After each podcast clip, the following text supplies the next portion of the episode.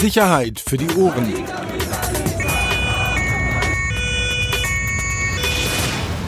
Der Podcast aus Berlin. Herzlich willkommen, neue Folge. Sicherheit für die Ohren. Mitten beziehungsweise am Anfang einer Themenwoche, die wir uns mal ausgedacht haben. Ähm, Hintergrund die beiden ja doch spannenden, aber auch brisanten Fußballspiele, die in Berlin stattfinden. Mittwoch Hertha Dresden und am Samstag dann das Spiel, worauf, glaube ich, viele Berliner warten, Union gegen Hertha. Und was machen wir ausgebufften? Wir laden uns einen BFC-Fan ein. Ja, guten Abend. Aber es ist ja nicht nur ein BFC-Fan, sondern äh, eingeladen haben wir ihn vor allem, ähm, weil er Rechtsanwalt ist, sogenannter Fananwalt oder als Fananwalt äh, bekannt. Darüber, Szeneanwalt. Szeneanwalt, können wir gleich nochmal über die Begrifflichkeit sprechen. Genau, René Lau, ähm, in der Szene bei Fußballfans mit Sicherheit bekannt, auch über Berlin hinaus. Ähm, aber ähm, genau, vor allem als Thema für uns wichtig, ähm, das hatten wir ja, wir haben für alle die, die uns aufmerksam zuhören, wir haben ja mit Herrn Lau schon mal aufgenommen, hatten es auch angekündigt, das hat leider nicht geklappt. Da soll was schiefgegangen sein. Genau, aber, Aber dafür, dafür haben Sie jetzt ein Gut. Können Sie äh, gleich mal mich in unserem ersten Fußball-Podcast korrigieren? Genau. Da ging es nämlich darum, ums Jeton. Eine der Erlebnisse von Herrn Lier, eine der zwei Absolut. Erlebnisse, wie ich sie gehört habe. Ja. Und da wurde gesagt, dass es Hertha Union gewesen sei. Das ist natürlich nicht der Fall. Es war 2005 und es betraf einzig und allein BFC-Fans im Jeton damals, die vom SEK dort niedergeprügelt worden sind und äh, wo im Nachhinein auch äh, bezüglich der meisten, für die ich da äh, Anträge auf Feststellung der Rechtswidrigkeit eingereicht habe, gesagt worden ist, dass der Einsatz rechtswidrig war und dann auch Schadenersatzansprüche geltend gemacht habe. Also das war schon ziemlich heftig damals und es hatte mit Hertha und Union nichts zu tun, sondern mit BFC und Union. Es war der Vorabend des damaligen Spiels Union gegen BFC. So, spare ich mir die Unterlassung. Äh, der also erst hast du die. SD-Karte verkackt mit Herrn Lau, dann diese Information, egal. Du hast mich nicht auch gar nicht korrigiert. Mir ist es Freund, wirklich ne? nicht aufgefallen, muss ich ehrlicherweise Da hast gestehen. du noch ich gar nicht in hier in Berlin Moment noch, äh, doch, doch, kurz danach, äh, kurz davor habe ich angefangen und hatte mich noch gewundert, weil einige Leute kannte man ja auch, die im Jeton dann eben überprüft wurden, beziehungsweise und ich habe wirklich in dem kurz überlegt, aber mir ist es nicht wirklich aufgefallen. Aber wir haben vor allem Herrn Lau auch, äh, eingeladen auch und eigentlich ist es ja jetzt passender denn je. Weil, und das haben wir auch gesagt in dem Intro unserer, unserer Themenwoche, dass wir eben dieses Thema Fußball eben mal so aus so vielen möglichen Blickwinkeln betrachten wollen, die es eben gibt. Eine, ähm, so kamen wir ja auch mal ins, in, ins Gespräch, ist eben so mein Eindruck gewesen, dass eben Fanszenen sich mittlerweile auch ganz anders solidarisieren, organisieren, aber eben auch mit Unterstützung von Rechtsanwälten, wie Ihnen zum Beispiel. Herr Hüttel, Grüße nach Hannover. Ähm, ist Ja, von mir auch einer- Grüße nach Hannover. Genau. Genau. Ist ja auch einer, der, der in der Szene äh, bekannt ist. Auch eine ganz andere Stimme, finde ich, nochmal Fans geben über, über sie als Anwälte. Und gerade in den Fanhilfen ja auch da sehr aktiv sind. Und wir vor den Spielen natürlich auch mal ein bisschen darüber sprechen wollen, was Maßnahmen der Polizei angeht, auch aus ihrer Sicht, äh, auch aus der Vergangenheit. Sogenannte Gefährderansprachen, die es ja vor dem Spiel mit Sicherheit auch bei Mandanten von Ihnen möglicherweise gegeben hat, wie Sie dazu stehen. Ähm, auch das Thema Speicherung von persönlichen Daten, ähm, glaube ich, auch nicht ganz unwichtig, was, was bei Fußballfans oder was das Thema Fußballfans angeht. Thema Pyro und ähm, ja, noch zwei, drei andere Sachen. Haben Sie Mandanten, die schon Gefährderansprachen bekommen haben? Ja, ja. Ja? Mal aus Ihrer Sicht jetzt mal Können wir ganz kurz mal erklären, für die, die davon keine Ahnung haben? Ja. Gefähr nee, wir können mal nachfragen, wir haben ja einen Experten hier. Also Gefährderansprache ist, wenn das LKA, in dem Fall Polizisten vom LKA Berlin, zu amtsbekannt ist, glaube ich, der richtige Ausdruck, amtsbekannten Fans, die mal wegen Straftaten in Zusammenhang mit Fußball aufgefallen sind, hinfährt und Muss, sagt, müssen nicht mal Straftaten sein, sondern welche, welche Kategorien die Polizei da nimmt und warum sie gerade Herrn A oder Frau B anspricht, ist für mich meist auch nicht nachvollziehbar. Ähm, aber die werden dann eben angesprochen, so nach dem Motto, hallo, wir haben dich im Blick, äh, benimm dich am Sonnabend oder am Sonntag ordentlich, äh, ansonsten kann möglicherweise eine Gewahrsamnahme erfolgen oder was auch immer. Das ist das. Im Prinzip haben die Gefährdeansprachen, jetzt sagen wir mal juristisch gesehen, ich bin ja nun Anwalt, äh, haben die keine Konsequenzen, sondern da bekommt man eine Ansage von der Polizei, wir haben dich im Blick und benimm dich ordentlich. Ja, Das aber ist ja nicht schlimm. Das alles. haben ja meine Eltern auch jahrelang mit mir gemacht. Ne? Also schon mal, Gefährderansprachen. äh, genau, sie verreisen ne? und dann gab es eine Gefährderansprache. Pass mal auf, Axel. Ähm, Wohnung äh, überlassen wir jetzt dir, aber es wäre schön, wenn wir zurückkommen und alles steht noch da. Ne? Ist ja, habe ich auch nie als rechtlich bindend empfunden, aber es war okay, es hat schon nochmal ins Gedächtnis gerufen, vielleicht sollte ich hinterher aufräumen oder was auch immer. Und genauso kann man das da auch sehen. Ja, na klar, im Wesentlichen ist es auch so. Es hat jetzt juristisch keinerlei Konsequenzen. Derjenige weiß natürlich, okay, die haben mich im Blick. So. Nicht mehr welch- und auch nicht weniger. Aber welchen Sinn macht das da? Weil es ist doch eh jedem bekannt, dass er im Blick ist. Ja, also, über den Sinn, da bin ich wahrscheinlich der falsche Ansprechpartner zu fragen. Da muss man dann die Polizei fragen, welchen Sinn das haben soll. Weiß ich nicht. Wir haben das äh, in unserer Intro-Folge kurz thematisiert, würde mich Ihre Meinung, persönliche Meinung dazu in, äh, interessieren, dass offenbar auch Eltern von aber bereits volljährigen Personen äh, angesprochen wurden mit dem Hinweis, so nach dem Motto, also so stand es jedenfalls, glaube ich, im Kurvenecho der Hertha, ähm, ja, wissen Sie eigentlich, in welcher Szene Ihr, Ihr Sohn verkehrt? Ja. Also kennen Sie A, solche Fälle und B, wie- kann man, könnte man überhaupt da irgendetwas machen? Weil es handelt sich ja, so wie dort beschrieben, um volljährige Personen. Also solche Mandanten sind bei mir nicht. Aber ich habe auch von der Fanhilfe von Hertha darüber auch äh, gehört. Und ich finde es natürlich, es ist rechtswidrig. Also es ist ganz klar. Also wir können ja reden da auch über einen Datenschutz, selbst wenn es die Eltern sind. Ja, also ich sag mal so, wenn wenn man einen anderen Erwachsenen hat, der eine andere vermeintliche Straftat begangen hat oder sich irgendwo in einem aus Sicht der Polizei nicht so koscheren Bereich bewegt, da geht ja die Polizei auch nicht zu den Eltern des 27-Jährigen und spricht ihn an. Ja, das äh, ist eine Besonderheit der, äh, des Fußballs wieder mal, muss man mal so sagen. Und ich halte es für rechtswidrig. Und wenn ein Mandant mit diesem Problem zu mir kommen würde, würde ich schon mal versuchen, dagegen vorzugehen, klar. Wissen Sie, ob in dem Fall, ob es Fälle gibt? Also, Also ob dagegen vorgegangen wird, das weiß ich jetzt noch nicht. Ja, aber äh, wenn, wenn jemand mich fragen sollte, ob er es probieren sollte, würde ich das wohl bejahen.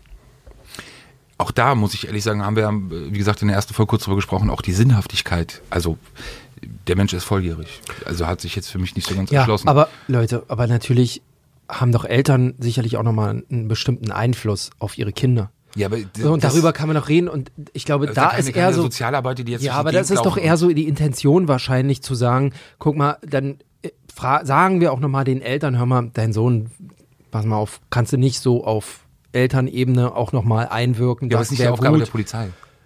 Ja, aber wir reden ja, wir reden ja hier über juristische Dinge. Und äh, da bin ich der Meinung, äh, wo ist die Rechtsgrundlage der Polizei dafür, die Eltern äh, darüber zu informieren? Die sehe ich nicht. Ich halte es für rechtswidrig. Ja, auch aus Datenschutzgründen beispielsweise. Ich sehe keinerlei Rechtsgrundlage, dass ein Polizeibeamter die Eltern eines volljährigen, vermeintlichen Straftäter, Verdächtigen, was auch immer, darüber informiert. Guck mal, wir wissen, was dein Sohn macht und pass mal auf deinen Sohn auf. Wüsste ich jetzt nicht, wo die Rechtsgrundlage ist. Vielleicht kann die Polizei uns das ja erklären. Fragen wir nach. Ich fand das spannend. Wie gesagt, als ich es dort gelesen habe, ich würde es nicht wollen. Ich würde es auch, ich würde es auch als Vater komisch finden, wenn die Polizei zu mir kommt und mir, also das ist, ich finde es auch irgendwie so eine Grenzüberschreitung. Also auch so eine persönliche Grenzüberschreitung. Aber das zu dem Thema. Aber Fußball ist ja eh besonders. Absolut. Sagen Sie mal, bei dem Blick auf die beiden Spiele, Sie sind Fußballfan, wie gesagt, über BFC kommen wir nachher nochmal zu, Ihr Lieblingsverein. Ähm, auf welches der beiden Spiele freuen Sie sich mehr? Na, beide haben etwas. Ja, das eine ist eben ein Pokalspiel, das ist ein Meisterschaftsspiel. Und äh, bei dem einen Spiel ist natürlich äh, einer der größten, traditionsreichsten Ostvereine dabei, was auch äh, so eine gewisse äh, Brisanz in sich birgt. Aber ich sag mal so, das äh, Derby ist dann schon als Berliner Fußballfan, und ist egal, ob ich da nicht Mitglied einer der beiden Vereine bin, ist dann schon doch interessanter, muss man so sagen. Klar. Was glauben Sie, nach welchem Spiel haben Sie mehr zu tun? Beruflich? Ich glaube, da werden sich beide Spiele nicht viel nehmen. Also beide wenig. Werden wir sehen, werden wir sehen. Ähm, mich würde nochmal interessieren, kurz jetzt auch gerade im Vorfeld dieser Spiele, ähm, gab es sonstige Aktionen seitens der Behörde oder der Polizei, die vielleicht jetzt auch so ein bisschen diese Besonderheit dieses Spiels oder dieses Derby gezeigt haben? Merkt man auch vielleicht im Umgang, merkt man auch an vielleicht an, an andere Arten von Kontaktaufnahmen, dass es ein besonderes Spiel ist möglicherweise am Wochenende oder läuft alles so im Vorfeld jetzt außer der Gefährderansprache, die es ja sonst auch in anderen Filmen gibt, läuft eigentlich alles ganz normal ab? Also ich habe jetzt noch nicht mitbekommen, dass irgendwelche besonderen Dinge passiert sind. Ich habe auch noch nicht gehört, dass beispielsweise Betretungsverbote oder so erteilt worden sind. Wobei ich da äh, der ganzen Sache noch nicht ganz so traue, weil es auch teilweise Taktik der Polizei nicht nur in Berlin ist, sondern auch in anderen Bundesländern mit solchen Betretungsverboten quasi ein oder zwei Tage vorher zu kommen, die dann auch direkt zuzustellen. Und dann wird äh, in der Regel wird dann auch die sogenannte sofortige Vollziehung angeordnet. Das heißt, wenn man einen Widerspruch dagegen einlegt, dann muss man sich trotzdem daran halten. Und dann müsste man zum Verwaltungsgericht im einstweiligen Anordnungsverfahren rennen, um die sofortige Vollziehung aufheben zu lassen. Und wenn quasi das Spiel am Samstag ist und die Polizei klingelt bei einem am Freitagmorgen oder am Donnerstag, da kriegt man kaum noch eine Entscheidung beim Verwaltungsgericht hin. Und deshalb ist die Taktik der Polizei nicht nur in Berlin, sondern ich habe es jetzt gerade auch in anderen Bundesländern, dass quasi ein oder zwei Tage vor dem Spiel diese äh, Betretungsverbote zugestellt werden. Einfach, auf, die wissen es ganz genau, dass man dann juristisch kaum noch Hilfe kriegt. Und deshalb warten wir die Woche mal ab. Also da müssen wir mal gucken, äh, was da noch kommt. Aber soweit ich bisher gehört habe, sind wohl die noch nicht erteilt worden. Ist das sowas wie ein Platzverweis? Ja, naja, nicht ein Platzverweis, sondern ein Betretungsverbot. Äh, da wird eben gesagt, wir verbieten dir am Samstag von bis äh, in dem Stadtgebiet XY, dann wird auch immer konkret bezeichnet, welche Straßen da so die Grenze bilden, okay. dann eben zu betreten. Ja, und dann darf man Im in Zweifel diesem Bereich, rund ums Stadion. Ja, na klar, na klar. Und äh, dann darf man diesen Bereich in einer bestimmten Zeit nicht betreten. Und wenn man dann in der Zeit trotzdem angetroffen wird, dann wird meistens Zwangsgeld fällig und man kann erstmal für die Zeit in die Wahrsam genommen werden. Gibt es bei dem Thema Betretungsverbot, hatte ich ja nicht vor kurzem irgendwas gelesen, eine ein erfolgreiche äh, aus Münster, war das nicht in Münster? Das ist eine erfolgreiche Klage. Ich glaube, ich habe es irgendwo auf irgendeiner der, der Fanseiten gelesen, dass jemand gegen ein Betretungsverbot geklagt hatte und auch Recht bekommen hat. Ja, da, da gibt es einige, einige, also mal aus meiner Sicht positive Entscheidungen, aber ansonsten muss man generell sagen, dass die Verwaltungsgerichte sich leider mit Betretungsverboten, also der Feststellung der Rechtswidrigkeit sehr zurückhalten, muss man klar sagen, weil die die, die juristische Hürde für die Aussprechung eines äh, Betretungsverbotes sind wesentlich geringer als der Nachweis einer Straftat beim Strafgericht. Und da reicht ja schon der Verdacht, wir könnten davon ausgehen, du würdest eventuell da oder da etwas machen.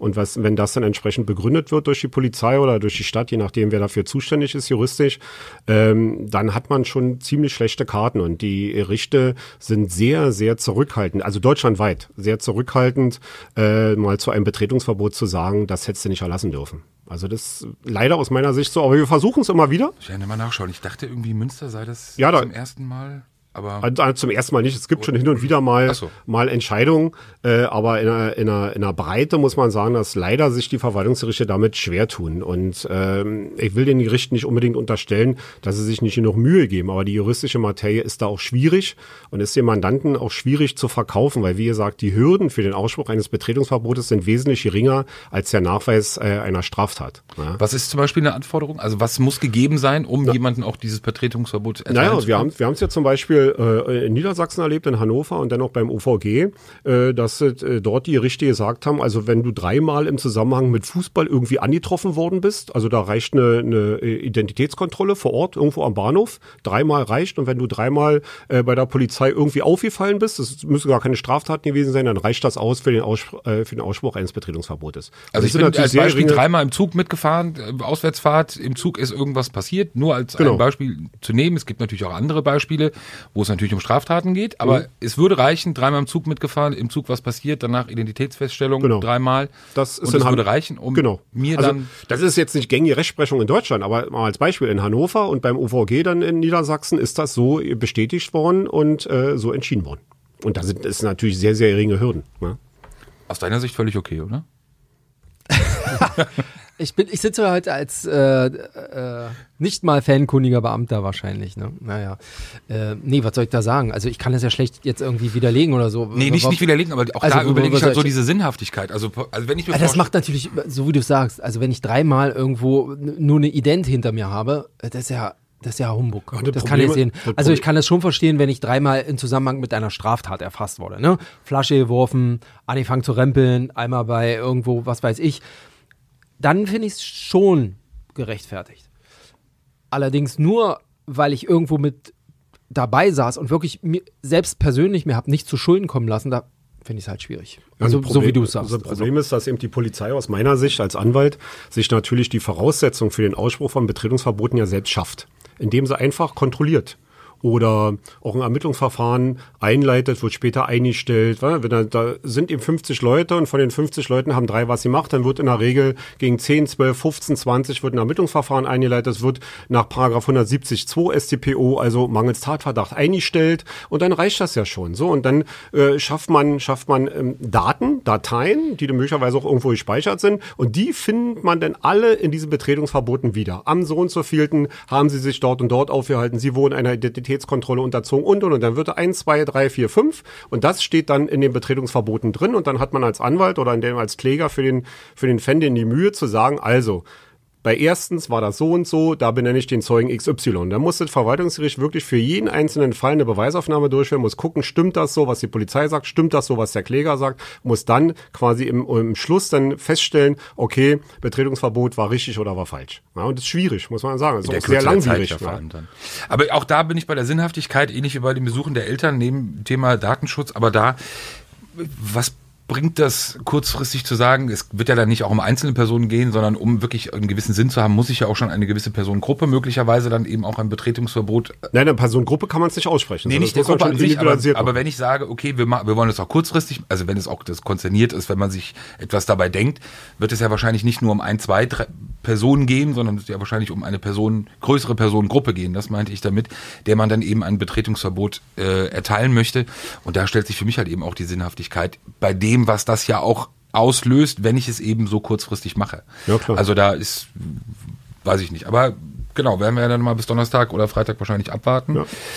wie das funktionieren wird. Waren Sie eigentlich ähm, bei dem Verfahren beteiligt? Ähm, äh, Dresden, die, die Army-Invasion, Karlsruhe? Da bei der, ich sag mal, in Anführungszeichen bei der ersten Welle nicht, aber jetzt bei der zweiten Welle, jetzt sind ja wieder nochmal neu äh, Ermittlungsverfahren eingeleitet worden, beziehungsweise werden jetzt auch vorangetrieben und da vertrete ich einen jetzt derzeit aktuell, ja. Äh, Peter, kannst du kurz erklären?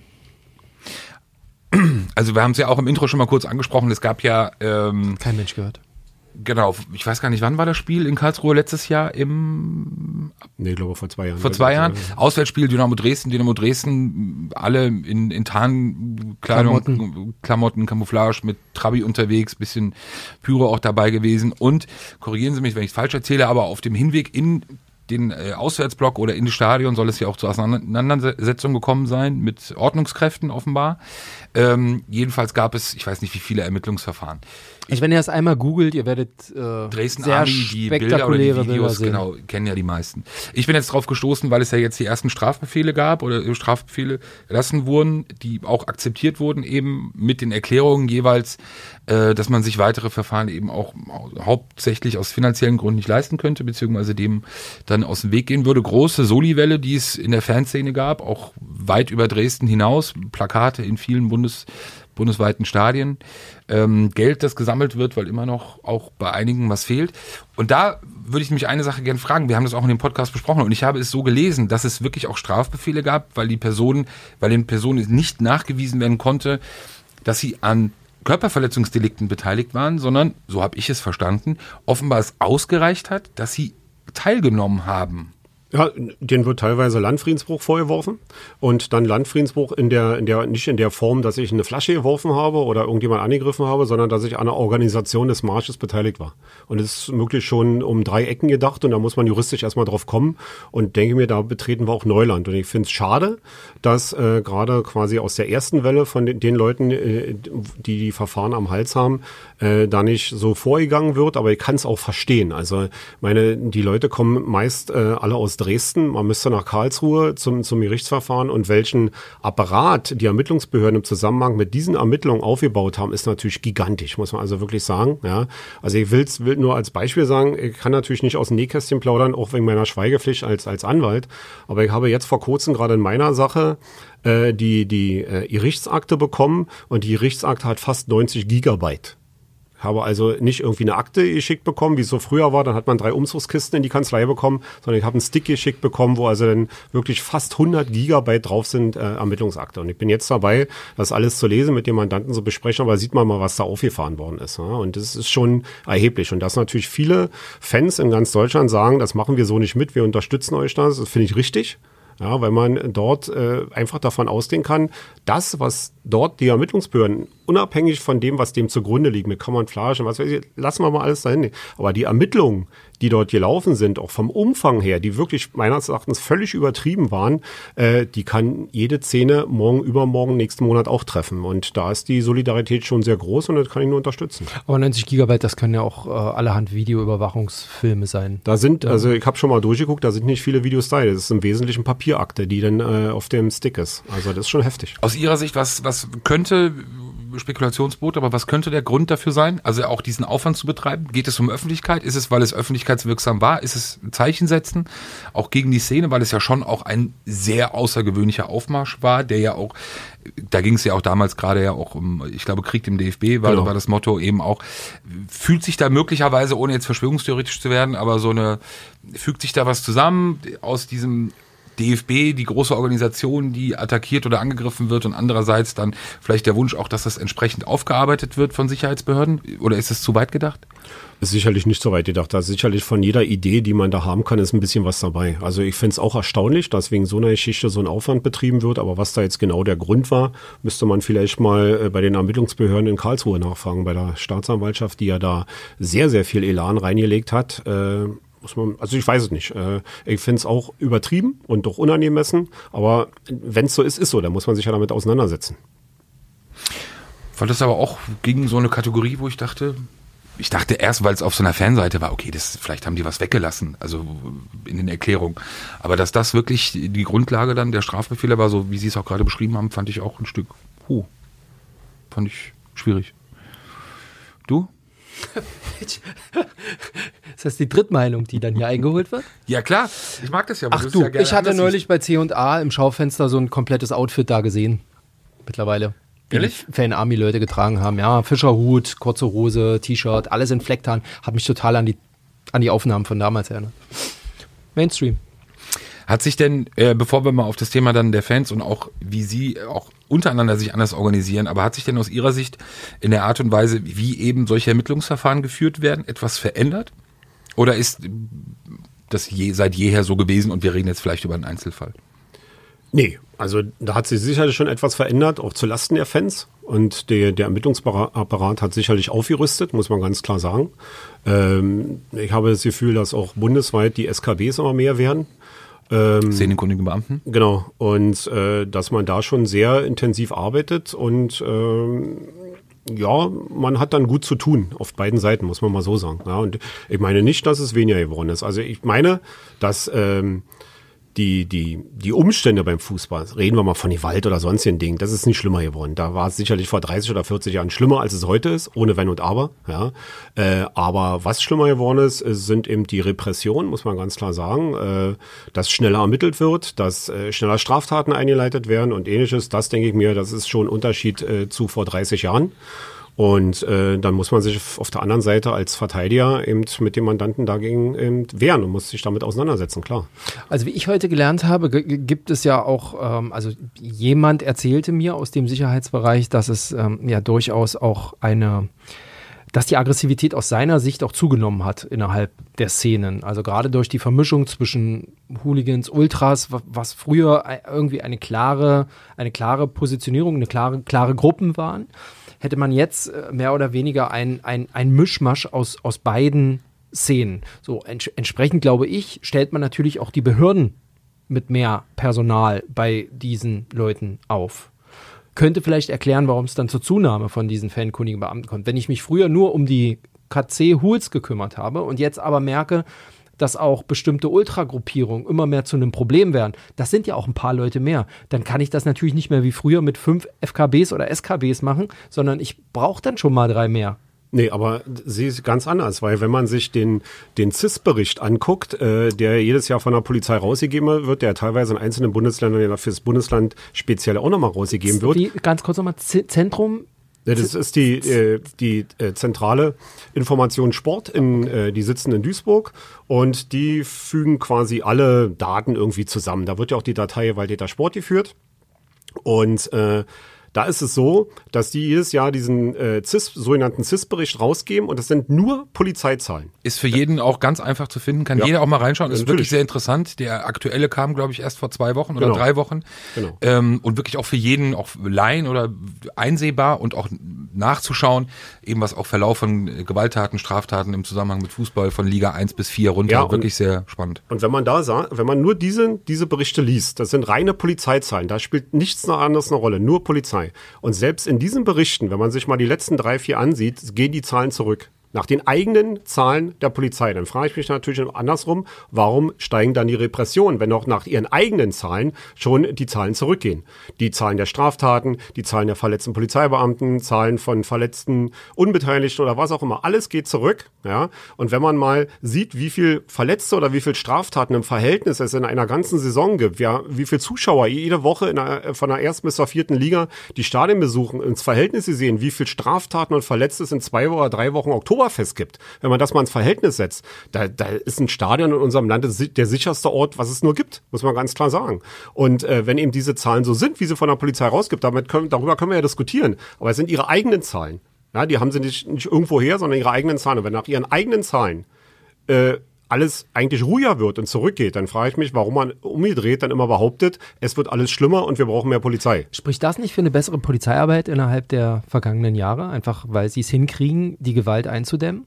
Und auch mal bei Mutti zu klopfen und zu sagen, gucken Sie mal, was Ihr Sohn nur macht am Wochenende. Spricht es nicht auch dafür, dass Mutti dann doch vielleicht so einen Einfluss hat? Das war der entscheidende Punkt, bei Mutti zu klopfen. Aber, aber das heißt doch dann wieder, äh, aus, aus Polizeisicht, so unsere Arbeit hat gefruchtet, alles ist ruhiger geworden. Dann frage ich mich aber, wenn ihr so denkt, warum schreit ihr dann nach mehr Polizei beim Fußball?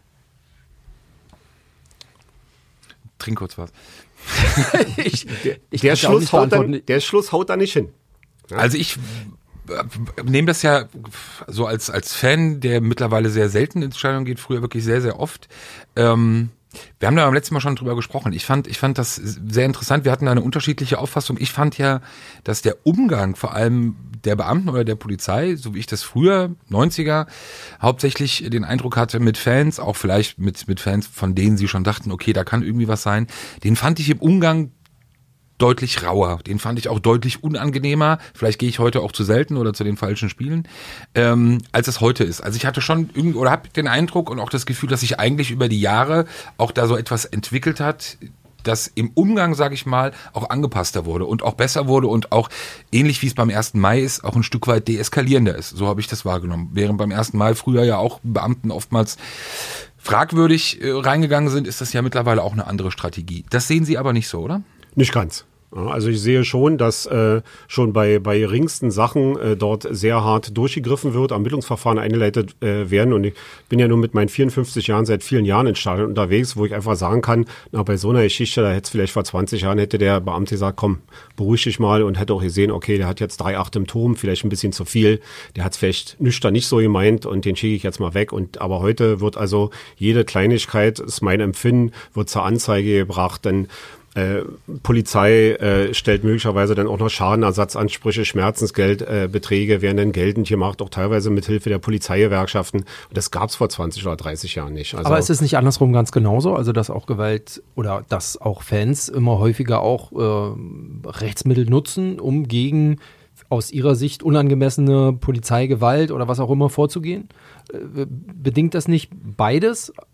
Ja, nur das, nur, nur das natürlich der, der Fan meist auf verlorenen Posten steht, weil er gegen Polizeigewalt sich überhaupt nicht durchsetzen kann, weil wir im Wesentlichen keine funktionierende Kennzeichnungspflicht haben, äh, weil wir den Chorgeist haben und ähnliches. Jeder weiß, äh, der beim Fußball war oder der mal bei einer Demonstration war und versucht hat, ein äh, rechtswidriges Polizeiverhalten zur Anzeige zu bringen, äh, wie erfolglos dieses Unterfangen ist. Und der Polizeibeamte umgedreht hat natürlich alle Möglichkeiten, die ihm der Staat gibt, auch eine Identifikation herzustellen, also die, die Person festzunehmen oder irgendetwas. Und das ist umgedreht natürlich nicht der Fall. Ein Bürger kann nicht sagen, sag mir mal deinen Namen oder ich nehme dich jetzt mal mit, um äh, äh, Personenkontrolle zu machen. Das ist alles nicht da. Und äh, deshalb ist dieser Vergleich immer ein bisschen, na, also ich will mal sagen, der hinkt nicht nur, sondern äh, den kann man eigentlich nicht ziehen.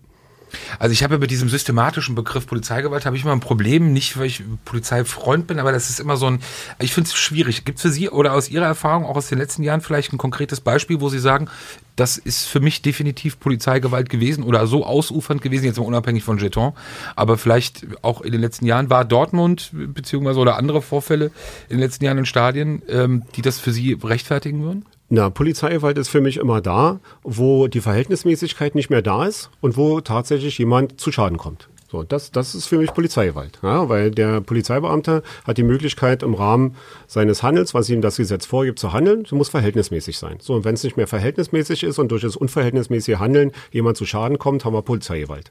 Natürlich gebe ich Ihnen recht, dass nicht äh, bei jedem Fußballspiel hundertfach oder tausendfach oder bei jeder Demonstration hundert oder tausendfach Polizeigewalt da ist. Aber die gibt es. Und ich bin auch der Meinung, dass diese Polizeigewalt schon ein gewisses System hat und dass sie auch strukturell ist. Da, davon muss man ausgehen. Äh, das sind nicht die betonten Einzelfälle, Einzelfälle, wie Rainer Wendt immer behauptet, äh, sondern ich denke mir, da ist schon so eine gewisse Struktur äh, zu erkennen, weil Polizeibeamte einfach auch wissen, äh, sie werden im Wesentlichen nicht zur Verantwortung gezogen, weil sie ja nicht herangezogen werden können aufgrund der mangelnden Kennzeichnungspflicht, dass sie möglicherweise auch von Polizeibeamten oder von Vorgesetzten gedeckt werden, dass es da vielleicht nicht so die Ermittlungen durch die Staatsanwaltschaft gibt, wie es beim Fußballfan ist. Das wissen alle, auf der einen wie auf der anderen Seite. Und äh, konkrete Beispiele für Polizeiwald gibt's immer. Wenn ich beispielsweise das Neueste, äh, wenn wir einfach gucken, die Videos, die in den letzten zwei Tagen äh, durchs Netz gegangen sind, in Dortmund im Hauptbahnhof, wenn da ein, ein Bürger, egal was er, oder ein Fußballfan, egal was er gemacht hat, auf dem Boden liegt und Polizeibeamte treten auf ihn ein und der macht nichts, dann ist das Polizeigewalt. Ja, und, und solche Fälle findet man immer wieder. Ich habe auch äh, gerade eben am Wochenende auch in Dortmund mitbekommen, dass da eben ein, ein Fan, der für, auch für die Fanhilfe tätig ist, beim Telefonieren mit einem äh, Schlagstock ins Gesicht geschlagen worden ist. Der hat nichts gemacht und im Krankenhaus jetzt am Wochenende operiert worden ist mit einem doppelten Kieferbruch. Und das ist Polizeigewalt. Da, da braucht man nicht drüber diskutieren. Wenn jemand, der an Auseinandersetzungen nicht beteiligt ist, am Rand steht und telefoniert, mit einem Schlagstock eins ins Gesicht bekommt. Also schon mit einem Schlagstock ins Gesicht ist schon grenzwertig, aber dennoch jemand, der an nichts beteiligt ist, das ist Polizeigewalt. Und Definitiv. solche Fälle sage ich nicht, dass es die massenhaft an jedem Samstag gibt, die gibt es hin und wieder und die gibt es auch immer mehr. Und die werden natürlich in der heutigen Zeit auch mehr öffentlich, weil im Zeitalter. Jeder ein Handy dabei. Im, ja, im Zeitalter von Social Media, jeder hat das Handy raus und äh, dann wird gefilmt, dann wird fotografiert und dann ist sowas natürlich auch schneller bekannt, als es vor 20 oder 30 Jahren war. Das ist ganz klar. Was es ja natürlich auch dann im äh, Einzelfall auch den, den Betroffenen auch helfen kann. Also das sind ja auch eben Möglichkeiten, die man ja sonst oder auch früher nicht hatte. Wo ich bei dem systematisch, aber da bleibe ich dabei komplett widerspreche, ist diese, für mich ist es te teilweise eine Mehr, die auch übertrieben ist. Core Guys kann man drüber diskutieren, definitiv, in welcher Art auch immer das dann auch auf einzelnen Dienststellen vorkommt. Aber gerade dieses, ich finde das gefährlich, auch diese, diesen Eindruck zu erwecken, dass gerade auch Staatsanwaltschaften und Polizei, also dass es da eine, eine so enge Zusammenarbeit gäbe, dass die Staatsanwaltschaft vielleicht nicht bei Polizisten nicht so ermitteln will. Ich sage ganz ehrlich, meine persönliche Erfahrung in vielen Geschichten, die wir recherchiert haben, ist es da aus meiner Sicht wirklich anders. Also und auch oftmals sogar manchmal auch im Gegenteil. Also das ist ja, das, das sind ja keine zwei Behörden und ich glaube, Otto Normalverbraucher stellt sich das auch nicht so vor oder weiß es vielleicht auch nicht so. Mein Empfinden ist es nicht, dass das diese zwei unterschiedlichen Behörden aber so eng miteinander verzahnt sind, dass dieser Chorgeist wirklich so weit geht, dass eben auch Staatsanwaltschaften ähm, im Verdacht dann auch stehen, möglicherweise gegen Polizeibeamte, nicht so gerne zu ermitteln. Aber, das, aber ja, ich will auch gar nicht behaupten, dass da Staatsanwaltschaft mit Polizei zusammenarbeitet und irgendwas unter den Teppich kehrt. Aber vielleicht ist ja die Hemmschwelle in der Arbeit eines in Anführungszeichen normalen Staatsanwalts so, dass er schon eine gewisse Hemmschwelle hat, gegen einen Polizeibeamten bei, sag mal, kniffliger Beweislage Anklage zu erheben, als vielleicht doch lieber das einzustellen. Und vielleicht beim Fußballfan dann doch lieber zu sagen, okay, da habe ich ja die Zeugen, und zwar die Polizeibeamten, und das war auch eine knifflige Sage, aber da äh, mache ich eine Anklage. Und das ist eben so, dass da die, die äh, Staatsanwälte vielleicht so ein bisschen zurückhalten. Also ich rede da nicht von struktureller Zusammenarbeit oder so, davon will ich gar nicht reden, aber die Bearbeitung ist aus meiner Sicht dann schon eine andere. Wird es eigentlich am Wochenende, gerade weil wir bei dem Thema sind, wir haben beide, glaube ich, vergessen nachzufragen, wird es sowas wie eine Art, gut, Bereitschaftsstaatsanwälte wird es ja wahrscheinlich geben, aber hast du das nicht gesagt mit der... Sitzen die nicht sowieso im Olympiastadion? Das Spiel ist in Köpenick. Nee, ich meine Dresden zum Beispiel. Du meinst jetzt so. nur Derby, oder? Ja, ich meinte jetzt das Derby, ja. Da wird's, da wird's, Räume, äh, ich gehe mal davon aus, äh, dass es einerseits äh, entweder ein oder zwei Staatsanwälte in der alten Försterei geben wird, ja. aus der entsprechenden Abteilung äh, in, in, in Moabit. Und äh, Bereitschaftsrichter sind ja sowieso da. Also die sitzen am Tempelhofer Damm und die sind Genau. ja sowieso da. Also das ist ja nicht das Problem. Aber äh, soweit ich das weiß, sind bei, äh, bei Hertha, sind bei allen Heimspielen immer, ist immer ein Staatsanwalt äh, anwesend. Egal, ob wir wegen Hoffenheim spielen oder weiß ich wegen wen. Ähm, und äh, bei Union war es, soweit ich das mitbekommen habe, solange sie in der zweiten Liga war, war bei den Sicherheitsspielen auch mal jemand, äh, ein Staatsanwalt da. Und ich gehe mal davon aus, dass jetzt, äh, wenn Union in der ersten Liga spielt, auch bei jedem Heimspiel ein Staatsanwalt im Stadion sein wird. Ja, und die Bereitschaftsrichter am Tempelhofer Damm sind sowieso da. Jetzt nochmal zu der strukturellen Polizeigewalt. Haben wir nicht vielmehr auch eine strukturelle Fangewalt innerhalb der Szene? Also eine strukturierte Fangewalt, die, da würde ich mich dann genauso gegen wehren, wie man, wenn man sich wehrt und sagt, wir haben strukturelle Polizeigewalt. Also es gibt Gewalt, ja, aber ich sehe nicht, dass die strukturell ist. Man sieht es ja auch alleine daran, was passiert denn im oder um Umfeld des Stadions. Also wenn ein Stadion gefüllt ist mit 50.000 Zuschauern, wenn wir dann sagen, das wäre strukturell, dann müssten wir ja sagen, bei jedem Heimspiel von Hertha oder auch von 25.000 bei Union, äh, jedes Wochenende äh, die überwiegende Mehrheit macht da Randale oder irgendwas haben wir doch nicht. Äh, sondern wir haben da mal was, wir haben hier mal was und genauso sehe ich es auch mit Genauso der ist es Polizeigewalt. doch, Ja, natürlich, na klar. Polizei auch, ja, und deshalb, äh, ich sehe, sage nicht, dass Du hast immer mal einen, der aus der Reihe fällt, Ja. der überzieht, Ja, aber, der aber bei der- 3-8 im Turm hat. Ja, bei der Polizei ist es nur schlimmer, weil äh, mir steht die Staatsmacht gegenüber. Und wenn die Staatsmacht mir gegenüber Gewalt ausübt, gut, sie hat das Gewaltmonopol, aber unverhältnismäßige Gewalt ausübt, dann ist es schon etwas anderes, als wenn der eine Fan den anderen Fan einer auf die Nase haut. Das ist, ist vom System her, vom juristischen her etwas anderes, wenn der Staat mich drangsaliert, in Klammern unverhältnismäßig, als wenn es ein anderer Fan macht. Und da sehe ich schon große Unterschiede. Und da denke ich mir, da, da muss angesetzt werden. Ja, wo, wobei wir bei, bei vielen Sachen, ähm, jetzt mal, weil Sie gerade das Thema Handy angesprochen haben, das, es gibt ja unzählige Videos, die wir hier auch in Sachen Polizeigewalt immer so sehen. Und oftmals gibt es dazu natürlich auch immer eine Vorgeschichte, ne? die, die man im Zweifel nicht sieht, die nicht in dem Video ist. Ähm, ich glaube, das wird auch bei so einer Diskussion oft vergessen. Natürlich sehen wir diese 5-Sekunden-Schnipsel bei WhatsApp, die dann rumgehen, äh, wo der Polizist dann irgendwo drauf sitzt oder irgendetwas macht und der telefoniert, aber wir wissen gar nicht, was der vorher gemacht hat. Also ich glaube, der Zusammenhang ist ja oftmals das, was fehlt. Also der Zusammenhang in dem nur ist in der Tat natürlich so, das, was dann am Ende zu sehen ist, äh, wenn es eben ein Gewalttat ist oder eben eine, ein das Ausnutzen des eigenen äh, Gewaltmonopols ist natürlich schwierig.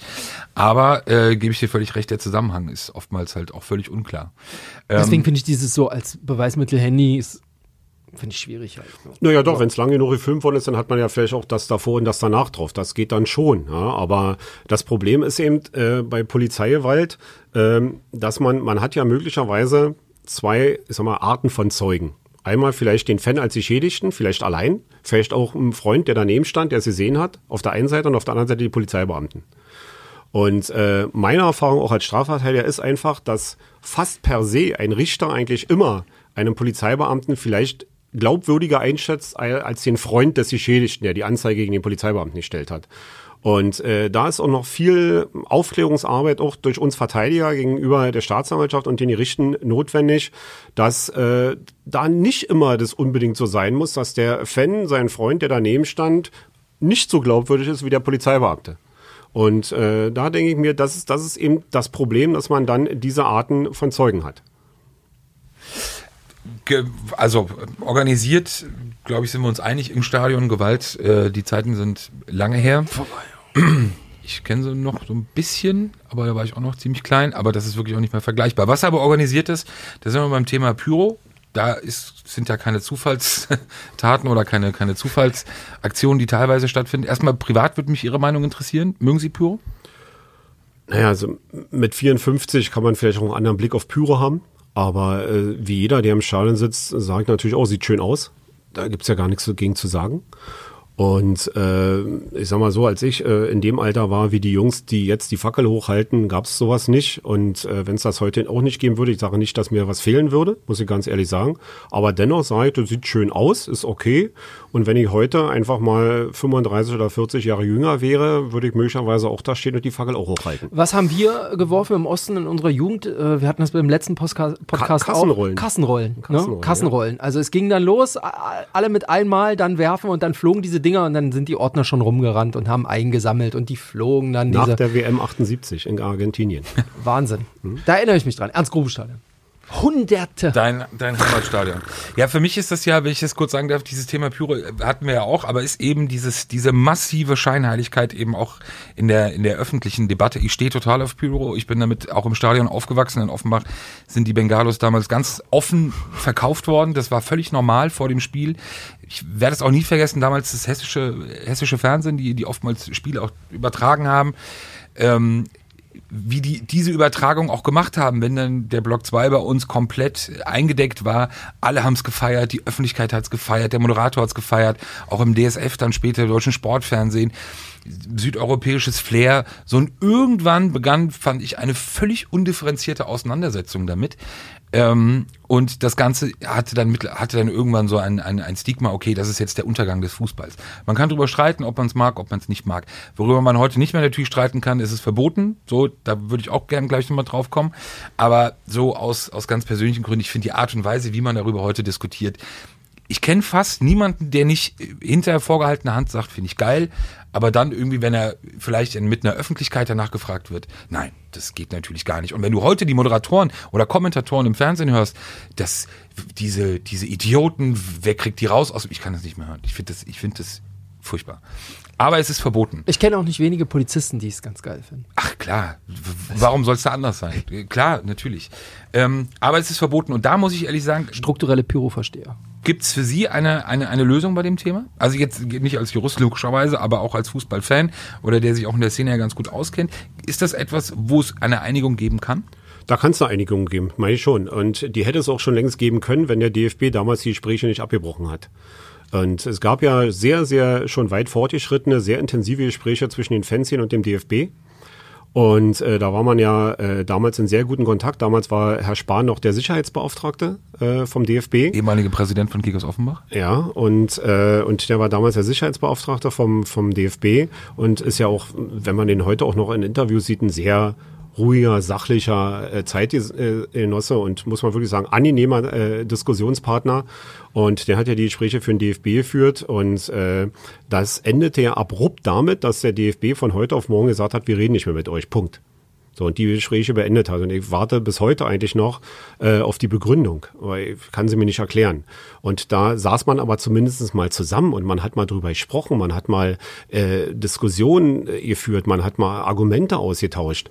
Und wenn man sich als DFB die Fanszene ins Haus holt, so geht man mit einem Gast nicht um und sagt, jetzt schmeiße ich dich raus ohne Begründung. Und äh, ich denke mir, man kann sich da schon mal zusammensetzen. Es gibt ja verschiedene Ansätze in Nordeuropa, in Österreich oder wie auch immer, gibt es ja so verschiedene Sachen, wo man mal was probiert. Ob das erfolgreich ist, weiß ich nicht. Ob es für Deutschland äh, umsetzbar ist, weiß ich auch nicht. Aber man kann sich ja mal hinsetzen und sprechen. Aber so äh, ignorant wie der DFB damals war, hat er es ja in den nächsten Jahren fortgesetzt bis zum heutigen Tage. Also der DFB kommt ja in Gesprächen welcher Art auch immer nicht von seinem hohen Ross runter, wenn es darum geht, sich mit Fanzien an einen Tisch zu setzen. Und solange der DFB äh, so ignorant ist und so hochnäsig ist, äh, wird es auch von den Fanszenen keine Gespräche geben. Da kann ich die Jungs auch gut verstehen, das muss ich ganz klar sagen. Äh, aber wenn es mal zu diesem Thema zu Gesprächen kommen würde, ob es eine Lösung gibt, weiß ich nicht. Aber man kann sich ja mal wieder an den Tisch setzen und die Argumente austauschen. Und ich denke mir, die Fanszenen wären möglicherweise dazu noch bereit, obwohl sie in letzter Zeit ja wirklich mehr als veräppelt worden sind in den letzten Jahren vom DFB. Aber dazu müsste der DFB auch mal was sagen. Aber so wie ich die Stimmen aus Frankfurt höre, sagen die über Pyro reden wir nicht. Punkt. Ich glaube, es gab ja noch mal Gespräche, es gab doch noch mal ein großes Fantreffen. Ich glaube, in Erfurt war das Fernsehen und Vertreter des DFBs. Ja, in verschiedenen Orten gab es. Genau, verschiedenen Orten. Aber ich glaube, das ist ja sozusagen der, der springende Punkt. Äh, sobald halt für die eine Seite dieses Thema Pyro halt sozusagen nicht diskutabel ist, wird es ja auch von der anderen Seite dann wenig Diskussionen geben. Was mich, das will ich nur mal sagen, würde mich Ihrer Meinung auch interessieren, interessieren würde. Ähm, ich finde es bei dem Thema Pyro so ein bisschen bigott. Jeder weiß, dass es verboten ist es wird trotzdem gemacht. Man lässt in den allermeisten Fällen ja auch die Leute dann trotzdem machen. Wir hatten jetzt vereinzelt Situationen wie, wie in Dortmund dann, als, als Hertha-Fans ähm, Pyro gezündet hatten und dann die Polizei in den Block gegangen ist es gibt ja gute Gründe, nicht in einen Block zu gehen. Und es gibt ja auch gute Gründe, eben darauf zu verzichten. Trotzdem ist es verboten, trotzdem wird's gemacht. Ist das nicht manchmal auch ein bisschen, ich will nicht sagen, jammerig und ein bisschen auch ein bisschen, ein bisschen schwach. Einfach, man weiß doch, es wird etwas Verbotenes getan. es passiert ja trotzdem und es wird auch geschehen gelassen in den allermeisten Fällen. Und sich dann trotzdem aber auch darüber dann zu beschweren, dass das überhaupt verfolgt wird, ist das nicht auch etwas, wo die Fanszene lernen muss, auch wenn sie dagegen ist, aber solange es verboten ist, ist es einfach verboten? Naja, aber es sind ja zwei verschiedene Paar Schuhe, wenn man Dortmund als Beispiel mit heranzieht.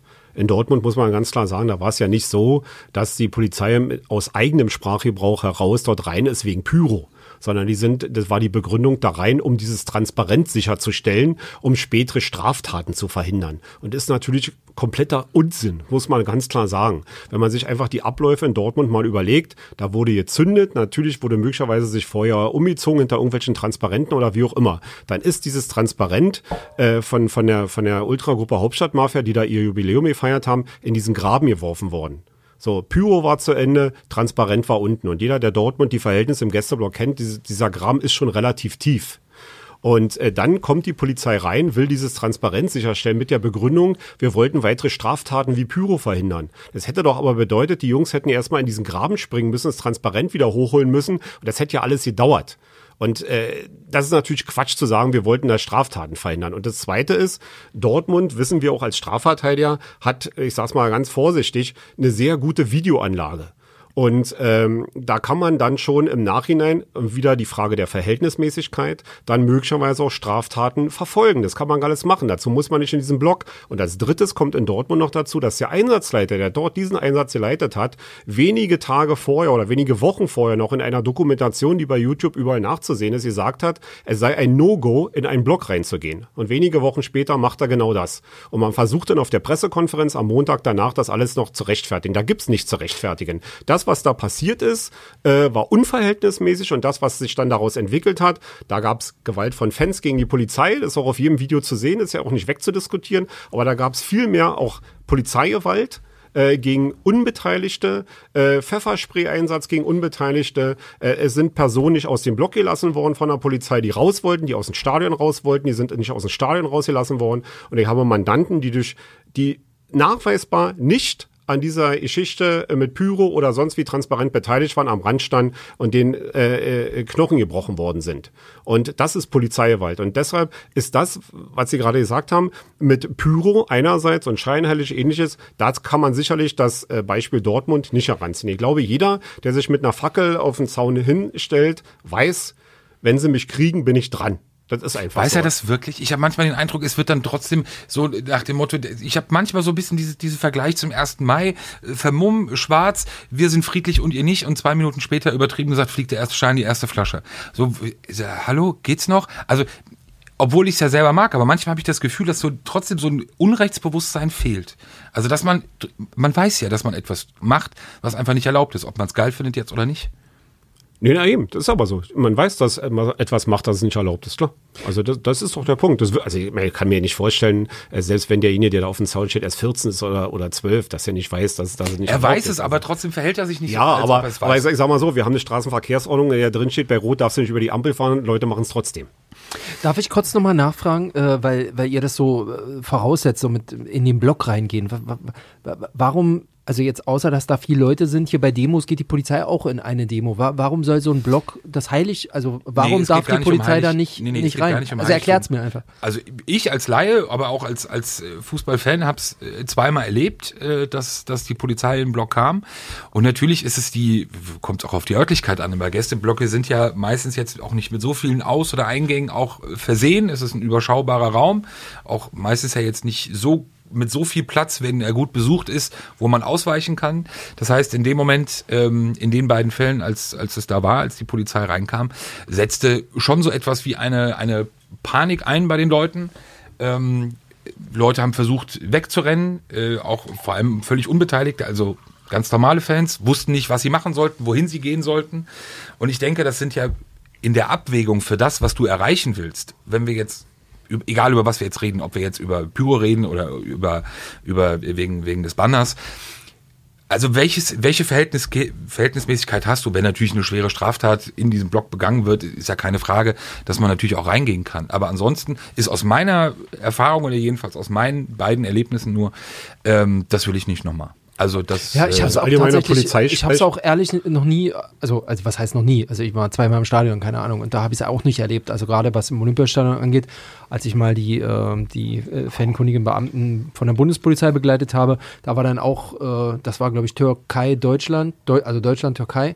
Da waren auch äh, Pyros, dann wurde gefilmt und da hat man ganz klar gesagt, die haben wir im Bild, da gucken wir nachher, wie wir die kriegen, irgendwie beim Rausgehen. So, das war, da war auch nichts mit mit rein. Aber ich wollte von euch Experten ja einfach nur noch mal Regel, das hören, muss man ja auch sagen. was diesen Blog so besonders macht. Die Polizei sagt äh, im allgemeinen Sprachgebrauch, das hört man immer wieder, dass sie sagen, in einen Block zu gehen ist ein No-Go. Erstens, weil die Verletzungsgefahr von Unbeteiligten groß ist, wenn man da reingeht. Ja. Zweitens sind Solidarisierungseffekte, die sie nicht haben wollen, wo es möglicherweise weitere Straftaten gibt, die es möglicherweise sonst nicht geben würde. Und das sind die Gründe, warum die Polizei sagt, eigentlich gehen wir nicht in den Block rein. Eigentlich. Ja, aber wir erleben es eben immer wieder. Und dann ist es genauso, wie die Polizei ja selbst vorhersagt. Dann gibt es Solidarisierungseffekte, dann gibt es Verletzte, unbeteiligte Verletzte. Und deshalb denke ich, in, in unseren Stadien, in, in, einer, in, einer, in der Bundesrepublik, also zumindest in der ersten, vielfach auch in der zweiten Liga, sind die Stadien so ausgestattet, wenn die Polizei meint, da sei ein Straftäter gewesen, dann findet sie den auch mit anderen Mitteln, als in den Block reinzugehen. Kameraüberwachung, möglicherweise dann denjenigen abfangen, wenn er aus dem Stadion rausgeht oder was auch immer. So wird's ja auch im Olympiastadion vielfach gemacht, was ich mitbekommen habe, auch beim Gästeblock. Da wird der Gästeblock gefilmt, dann wird's ausgewertet und dann relativ zügig äh, macht man da einen Zugriff dann nach dem Spiel. Und da geht man auch nicht in den Block rein. Und ich denke mir, da stimme ich einzig und allein mal mit der Polizei überein, dass also quasi in einen vollbesetzten Block und gerade in Dortmund, da gebe ich Ihnen recht, Dortmund ist wirklich, wenn der Gästeblock voll ist, dann ist der voll. Und da kann man keinen Millimeter nach links und rechts, dann ist da wirklich wenig Platz, um es mal vorsichtig zu formulieren. Und in einen solchen Block mit so einem nichtigen Argument zu gehen, wir wollen Transparenz sicherstellen. Da habe ich wohl wir- wirklich meine Zweifel, ob der Polizeieinsatz so verhältnismäßig war. Aber ist das nicht dann doch auch etwas, jetzt mal unabhängig von dem Vorfall, für mich ist das eher ein Einzelfall, also dass die Polizei ja dann trotzdem oder dann doch in den Block geht, aber ist das nicht auch etwas, wo die Polizei wirklich auch gelernt hat? Also eben diese deeskalierenden Maßnahmen, eben auch aufgrund vielleicht von technischen Möglichkeiten heute oder dass die Stadien auch insgesamt besser ausgerüstet sind, dass es eben auch die Möglichkeit gibt zu sagen, alles klar, wir schauen uns das erstmal an und im, im Rahmen von Nachermittlungen dann oder außerhalb des Stadions. Hat die Polizei nicht da auch gezeigt, dass sie lernfähig ist? Na, weiß ich nicht, ob es mit Lernfähigkeit zu tun hat, aber was auffällt, ist eben, dass die Polizei relativ wenig in den Block geht. Vielleicht liegt es auch an der eigenen Prämisse, weil ich gerade gesagt habe, dass sie diese, das so umsetzen. Aber insgesamt muss man schon sagen, dass die Polizei im Stadion selber, also jetzt was die Blöcke angeht, relativ wenig präsent ist. Sie sind zwar im Stadiongelände, möglicherweise hinterm Block oder irgendwo anders. Äh, Also mir muss kein Polizeibeamter sagen, hier Fußball ohne Polizei und wir machen das alles. Das ist Quatsch. Also auch wenn man ins Olympiastadion geht, schon wenn man im Osttor reingeht, sieht man ja die Polizei, wie sie da steht. Und äh, ich gebe Ihnen sicherlich recht, dass sie nicht mehr jetzt vielleicht oben im Umlauf stehen oder so, wenn wir das mal als Olympiastadion nehmen, äh, sich da zurückhalten. Da stehen dann nur die SKBs irgendwo. Aber äh, die Uniformierten, die, die, die Einsatzeinheiten, äh, die sind sicherlich, sag ich mal so, vom normalen Fußballfan im Block nicht in sichtbarer Nähe. So muss man sagen, klar.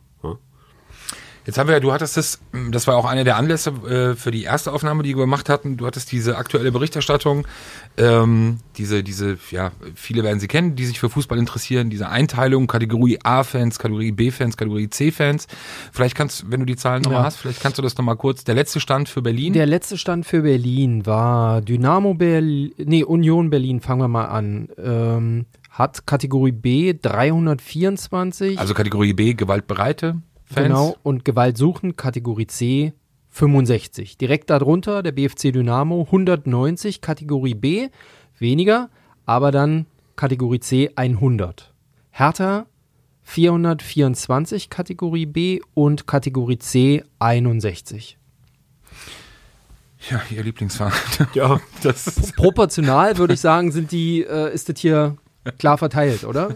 Wenn man das mal so ins Verhältnis. Ja, mein, mein, erster, mein erster Ansatz, ich kann über die Zahlen nur schmunzeln, um es mal ganz vorsichtig, vorsichtig zu formulieren. Weil? Und äh, mir würde mal eine Erklärung eines Polizeibeamten, möglicherweise vom LKA 645, die ja für Fußball jetzt zuständig sind, äh, mal genügen, mir mal zu erklären, wie man auf diese Zahlen kommt.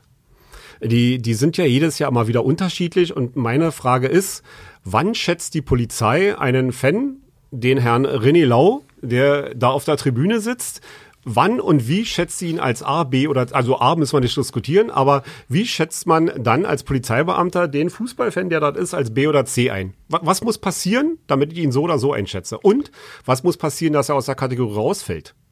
Weil die Zahlen sind ja mal hoch und mal runter. Und da ist es mir völlig egal, ob bei BFC 100 festgestellt werden, 30 oder 400. Das ist mir völlig egal. Sondern der Fakt dieser Zahlen ist für mich überhaupt nicht nachvollziehbar und es gibt auch keinerlei Erklärungen dazu, ob und wann und wie man einen äh, Fan dazu irgendwie einteilt. Also da gibt's keine Erklärung. Also ich, ich könnte es mir so vorstellen. Ja?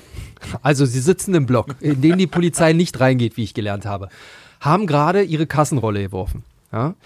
Äh, sitzen da und essen ihre Wurst und haben Bier in der Hand. So, und da kommt jemand aus dem Gästeblock über den Zaun geklettert und sagt, gib mir dein Trikot und die Bockwurst. So, und sie verteidigen das, ja, und gehen nicht weg und rufen auch nicht Polizei, sondern sie verteidigen ihr Trikot und die Das ist Bockwurst. was? Das wäre Kategorie B. Also man Kategorie merkt, man C merkt wär- dass Herr Lier lange Moment. nicht im Stadion war. Moment, Kategorie C wäre, sie schmeißen das Kassenröllchen rüber schon mal, ja, in den Gästeblock, packen dann ihre Wurst und das Bier beiseite, um dann selbst über den Zaun zu steigen und zu sagen, bevor ihr zu mir kommt, komme ich lieber zu dir. So, und dann steht da in der Nähe ein Polizist und der macht sich Notizen. Und der sagt dann lau, ab heute Kategorie C. So, und jetzt überlegen wir uns mal, um das Beispiel aufzugreifen, wie weit die Heim- und die Gästeblöcke auseinander sind. Und wenn man es dann schafft, eine Kassenrolle in Klammern, viele, viele Fragezeichen, Klammer zu, äh, in den Gästeblock zu werfen, dann denke ich mir, steht man nicht mehr in der Ostkurve, sondern dann ist man im Olympiakader, muss man klar sagen. wenn man es dann schafft, diese Kassenrolle bis äh, ins, Mara äh, zu, ins Marathontor zu werfen. Aber gut, okay. Na gut, aber das ist ein Thema, was wir heute nicht mehr schaffen, aber die Verzahnung zwischen Sportszene und, und einer gewissen Fanszene ist ja auch äh, nicht unüblich. Aber jetzt mal ernsthaft, es muss doch irgendwelche Grundlagen dafür geben, also für diese Einteilung. Ich weiß ich nicht. Ich kenne BC. sie nicht. Ja, ich kenne sie nicht. Also ich sehe jedes Jahr immer wieder nur diese Zahlen und äh, ich würde gerne mal wissen wollen, wie diese Zahlen zustande kommen. Ich würde gerne mal wissen wollen, wie macht ihr das? Und da, da will ich ja auch gar nicht wissen, Person A oder Person B, wie ist der jetzt in eurem Ranking gefallen oder gestiegen? Das muss ich gar nicht, sondern die grundlegende Herangehensweise wäre für mich ja schon mal wichtig, um es nach, um's nachvollziehen zu können, äh, in welcher oder die Art und Weise, wie man jemanden einschätzt. Das wäre wirklich nicht schlecht. Ich kann es nicht erklären, ich weiß es nicht. Welche Antwort haben Sie bisher bekommen, warum Sie keine Antwort bekommen? Na, ich habe es in einem Verfahren äh, beim Verwaltungsgericht war es so, da äh, war auch eine, eine Datenauskunftsklage und da war es so, dass wir äh, angenommen haben, dass der Mandant auch Kategorie C-Einteilung ist und wir haben dann auch auf Auskunft geklagt in diese Richtung und die Polizei hat keine Auskunft erteilt. Diese ganze Sache hat dann leider, äh, nee, leider nicht, für den Mandanten schon positiv, aber leider denn nicht in der Endkonsequenz ein Ende dahingehend genommen, dass alle Informationen erteilt worden sind, aber diese Information nicht. Und äh, das Gericht, das Verwaltungsgericht hier in Berlin in der Kirchstraße dann auch gesagt hat, Mann, Herr Lau, wollen Sie ja wirklich noch eine Entscheidung haben wegen C? Und dann habe ich mit dem Mandanten gesprochen und der Mandant hat gesagt, okay, dann lassen wir es. Wir haben sonst alles bekommen und die Polizei musste auch alle Kosten übernehmen äh, im Rahmen dieses Verfahrens. Da war ihm das dann egal, aber da war ich mal so dran und habe es mal probiert. Äh, aber äh, eine Antwort, man stellt stur. Man sagt, sagen wir nicht. Das heißt, wenn ich jetzt, angenommen, irgendwas wäre vorgefallen und ich hätte vielleicht im Hinterköpfchen Mensch vielleicht irgendwie notiert worden und ich würde anfragen, Mhm. bin ich irgendwo kategorisiert bei euch? Wenn ja, sagt mir mal wo, würde ich, wenn ich es richtig verstanden habe, keine Antwort bekommen. Na doch, man würde schon eine Antwort bekommen. Man, äh, wenn man eine Behörde wegen einer Datenauskunft nachfragt, müssen sie eine Auskunft erteilen. So, und dann muss man sich angucken, was steht da drin. Das kann da drin stehen, was kann nicht da drin stehen. Klar, und wenn man dann fragt, warum habt ihr mich als Kategorie B oder C eingefordert, das war ja gerade bei dem Mandanten damals der Fall, äh, kriegt man eine Antwort oder man kriegt keine. Ähm, Sag mal, der Problematik wird man keine kriegen. Was stört Sie an dieser Kategorisierung an sich?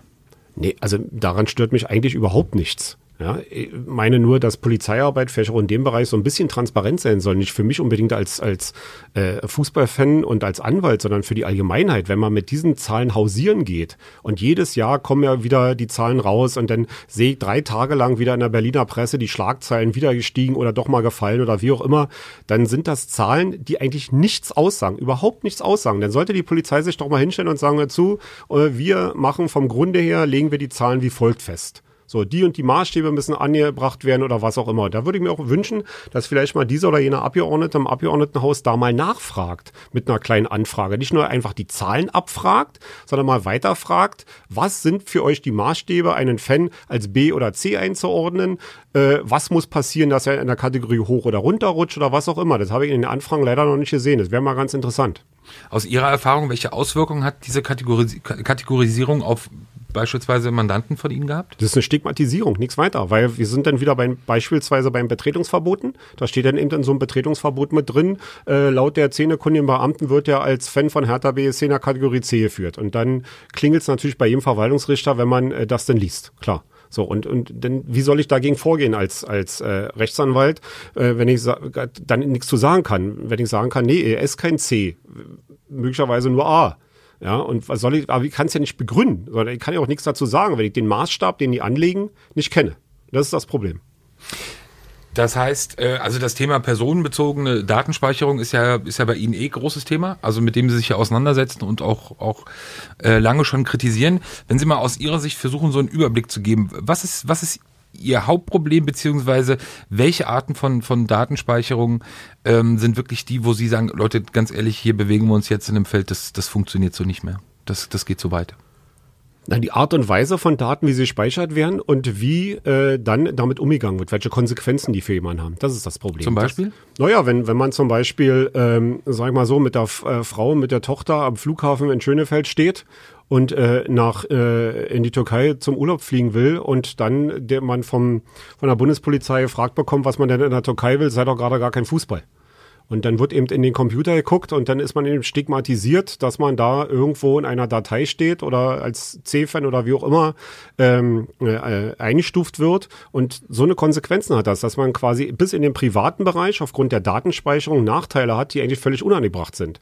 Ja, und ich habe ja vorhin noch zum Beispiel gesagt, mit dreimal irgendwie in Hannover oder in Niedersachsen, man ist da gespeichert, man steht im Computer, man hat diese Eintragung in irgendeiner Datei, irgendein Polizeibeamter guckt da rein oder man kommt in eine Polizeikontrolle, ganz normal alle meine Verkehrskontrolle, die gucken, was ist denn über den Lauder eingetragen in der Datei, denn es ist ja eine Datei, die ist auch für jeden Polizeibeamten äh, einsehbar. Das sind ja nur keine Dateien, die äh, gesperrt sind, sondern da hat jeder Einsicht. Das hätte ich jetzt zum Beispiel ja, nicht. Die, die, die sind einsehbar so und wenn man dann da steht und die gucken mal kurz in den Computer, der ist da mit fünf Eintragungen als Datei Gewalttäter Sport äh, registriert, dann weiß ich nicht. Dann ist man möglicherweise in so einer normalen Verkehrskontrolle, wo einfach nur die Keller kommt und zeigen sie mal den Sanikasten, etwas anderes äh, Mode, als wenn man, wenn man da nicht drin stehen würde.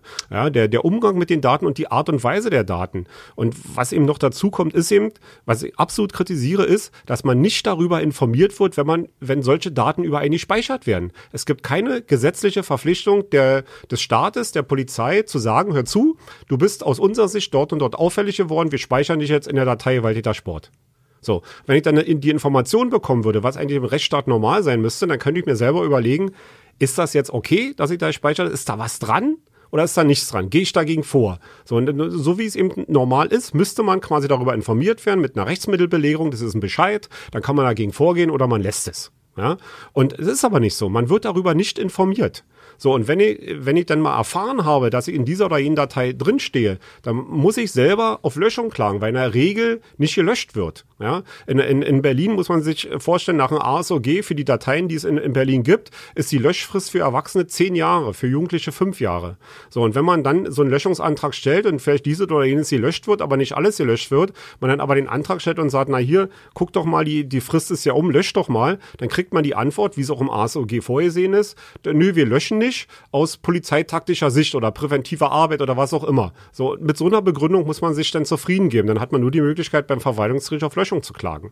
Und einfach, mich, mich, mich stört nicht sonderlich als Jurist, dass die Polizei über bestimmte Personen Daten erhebt. Darüber, das kann man gut oder schlecht finden. Ich finde es schlecht, aber gut, das ist so. Das ist ja auch gesetzlich normiert, das ist jetzt nicht das ganz große Problem. Das Problem ist bloß die Art und Weise, wie es passiert und wie damit umgegangen wird. Das ist das Problem. Jetzt muss man mal sagen, der äh, Datenschutzbeauftragte ähm, für, also der Beauftragte für Datenschutz und Informationsfreiheit hat das Ganze aber abgenommen, diese Datei.